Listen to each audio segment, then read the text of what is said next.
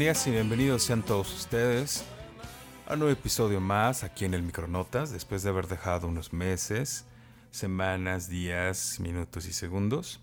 Pues ya estamos de nueva cuenta para conocer de un tema que todos llegamos a tener en algún momento hablando del metus, o sea, del miedo.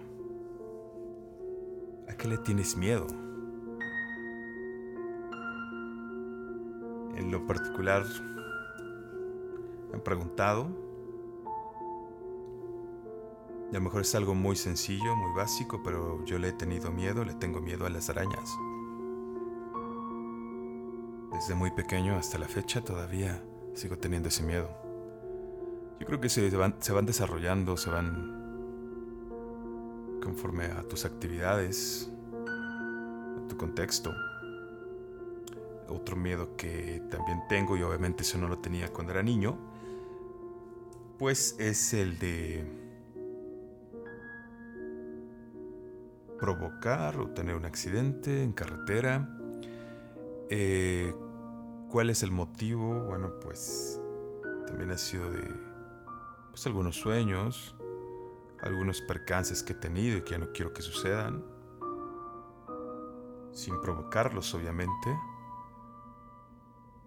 pero eh, sí eh, el proceso es, en mi caso, el manejar, el llegar a mm, perderme, por así decirlo, eh, estresarme, tener dos hormonas que se desarrollan y más adelantito lo vamos a explicar. Bueno, pues en mi caso es la adrenalina y el cortisol. Bueno, eh, me pone en vigilancia, me pone alerta la adrenalina. De hecho, bueno, es el proceso de, cual sucede el miedo, pero también la del cortisol. Me estreso, la hormona del estrés, así como la de eh, la melatonina, que es el sueño. De por sí, el sueño se me da. Muy rápido se libera esta, esta hormona de la melatonina. Entonces, en un proceso así, bueno, pues eh, me llego a estresar, me llego a estresar, me llego a desesperar, me llega a dar sueño, o sea, se juntan y es un problemita ahí. Por eso. Pero bueno, todos hemos tenido una sensación, hemos pasado por angustias, sensaciones, eh, emociones encontradas, provocando varias percepciones, estímulos, cambios de pensamientos, de conducta, y comienzan con un estímulo estresante. Dije, se liberan sustancias químicas y hay una respuesta fisiológica. Como por ejemplo, sube los niveles de glucosa, que junto con la adrenalina producen el llamado y bien conocido carne de gallina. El cuerpo se pone tenso, Posibles dolor de estómago, sudor excesivo, escalofríos, temblores, debilidad, mareos, hormigueo. ¿Qué pasa en nuestro cerebro? La atención se focaliza en, en una supuesta amenaza. Si no existe peligro físico, puedes experimentar la visión con efecto túnel. ¿Qué pasa en los ojos? Las pupilas se abren. Entra más la luz a la retina. Esto propicia que se perciban los movimientos rápidos con un efecto de cámara lenta. ¿Qué pasa en el estómago? La sangre se retira del estómago y los riñones, órganos, no imprescindibles en situaciones de riesgo. Eso puede hacer sentir mareos. ¿Qué pasa en el corazón? Aumentan las pulsaciones, puedes sentir latidos ensordecedores, en los oídos mientras el flujo de la sangre se incrementa. ¿Qué pasa en tu piel? Sudos excesivos. Tu cuerpo se prepara con el fin de expulsar el exceso de calor que produce el ejercicio. El vello se eriza para espantar a los depredadores. Físicos o mentales. ¿Qué pasa en tus piernas? La circulación y el sistema nervioso están hiperactivados en las piernas, que te preparan para huir. Si no corres, te tiemblan los músculos.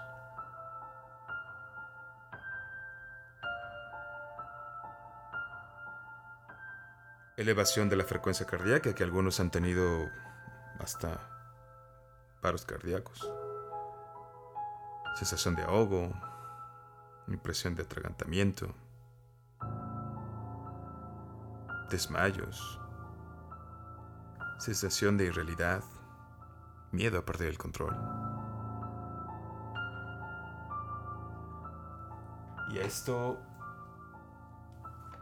pues diferentes tipos de miedos tenemos, así como vamos creciendo, como pasan los años, como puedes ser el miedo al fracaso, miedo a la soledad, personas que tienen miedo a la muerte, miedo al compromiso,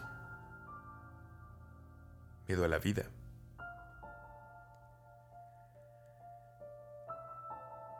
El tálamo, junto con el hipocampo, junto con nuestro sistema límbico donde se encuentra una amígdala, que es ahí donde proceden y se activan estos, estos campos, activan respuestas de lucha u huida. Esta amígdala en el sistema límbico almacena recuerdos y desencadena un comportamiento defensivo.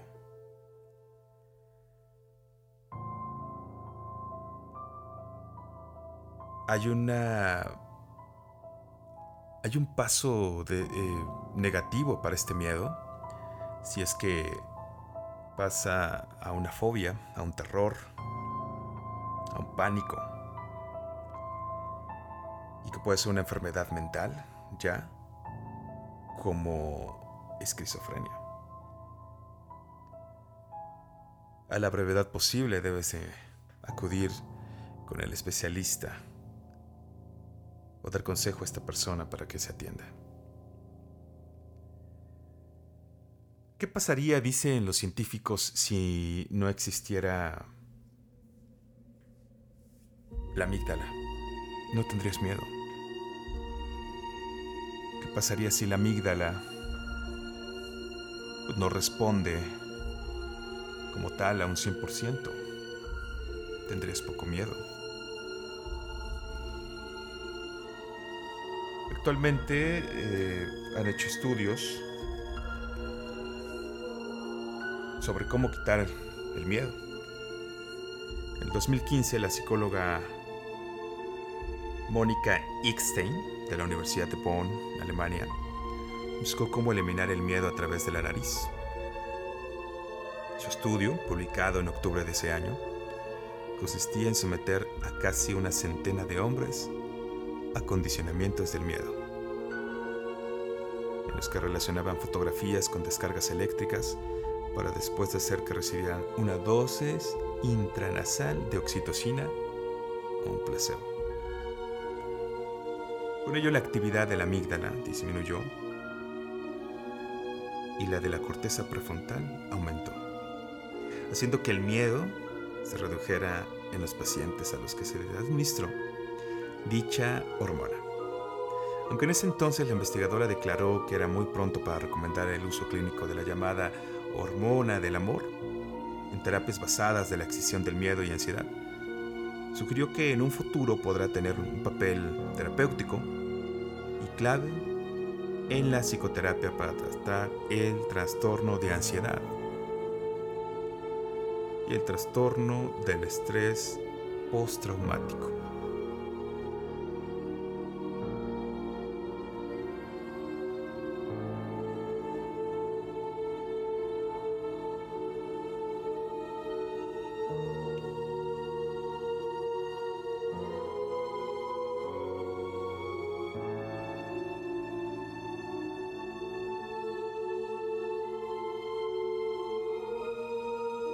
Actualmente se han hecho también estudios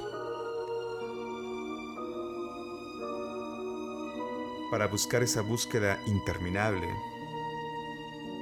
de cómo se asocia al ver películas de terror, qué es lo que están tomando en cuenta, una evaluación cuantitativa y neurocientífica del gusto de los espectadores. Todo esto con un escáner de resonancia magnética. Lo ha realizado Uri un profesor neurocientífico que pone en escena y en mediciones biométricas para saber qué áreas del cerebro se activan dependiendo de la escena.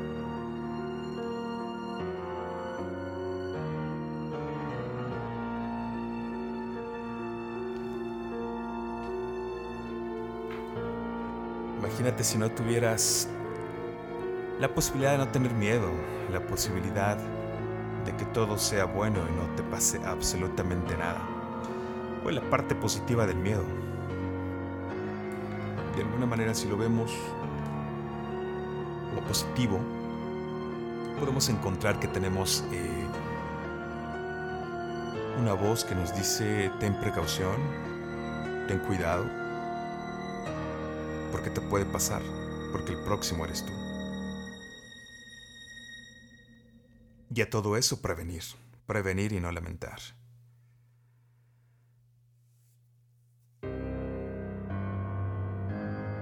La respuesta del miedo es autónomo. Los expertos establecen cuatro respuestas automáticas. La huida, la defensa, una defensa agresiva, inmovilidad y sumisión. ¿Y tú a qué le tienes miedo? ¿Qué te ha pasado? ¿Qué no quieres que regrese otra vez?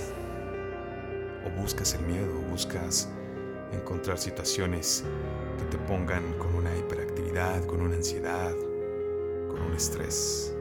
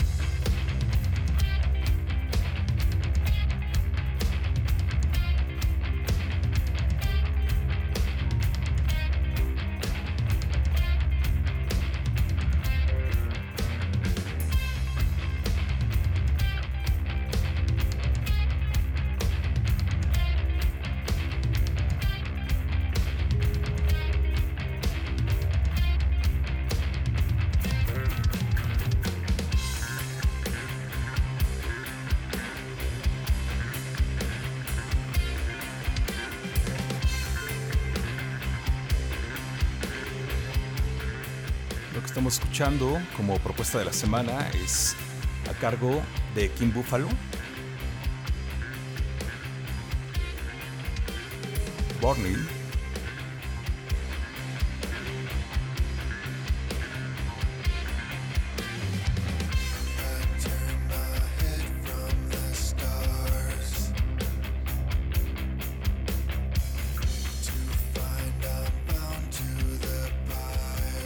psicodélicos setenteros, progresivos.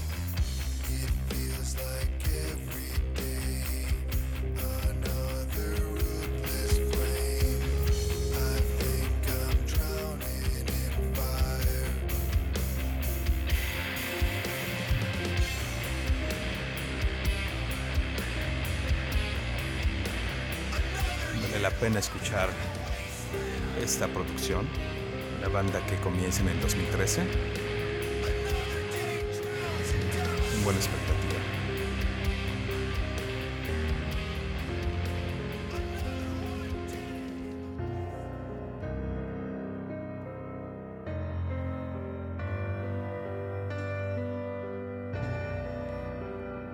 El verdadero genio se estremece ante el estado incompleto, la imperfección y generalmente prefiere el silencio a decir algo que no es todo lo que se debe decir.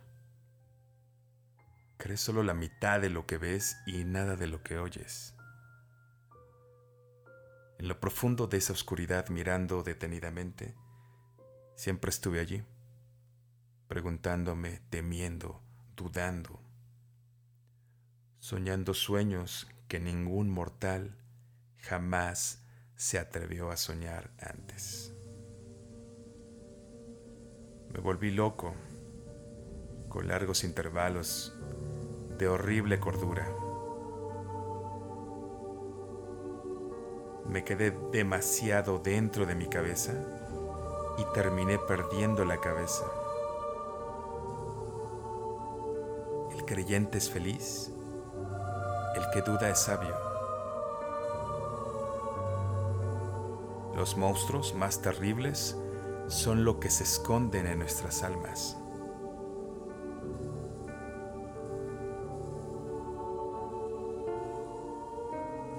Morirse de risa debe ser la más gloriosa de todas las glorias muertes. Si te quedas sin ideas, Sigue tu camino, llegarás allí. ¿Me crees un loco? Los locos no saben nada, pero deberías haberme visto, deberías haberme visto qué tan sabiamente procedí. Era de noche y la lluvia caía, y cayendo era lluvia, pero habiendo caído era sangre límites que dividen la vida de la muerte son, en el mejor de los casos, sombrios y vagos. ¿Quién diría dónde termina uno y dónde comienza el otro?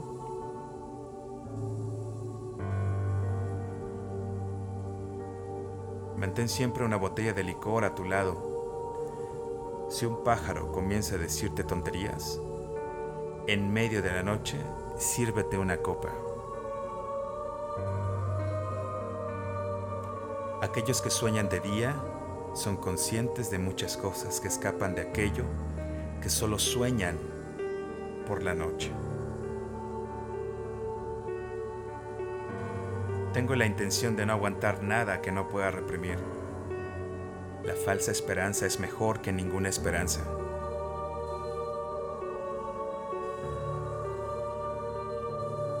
Es una felicidad maravillarse, es una felicidad soñar. Y siendo joven y sumergido en la locura, me enamoraré de la melancolía. Sentí que respiraba una atmósfera de tristeza. Hay acordes en los corazones de los más imprudentes que no pueden tocarse sin emoción. Sin embargo, estoy enojado y no lo estoy, y seguramente sueño. Incluso en la tumba, no todo está perdido. Los sentidos perciben a la naturaleza a través del vuelo del alma. Si decías olvidarte de algo, en el acto toma nota de que esto debe ser recordado. Las mejores cosas en la vida te hacen sudar. Convencido de ti mismo trato de no convencer, morirse de risa. Morirse de risa. Morirse de risa todos los días. Muere de risa y vive en abundancia. Ojalá pudiera ser tan misterioso como un gato.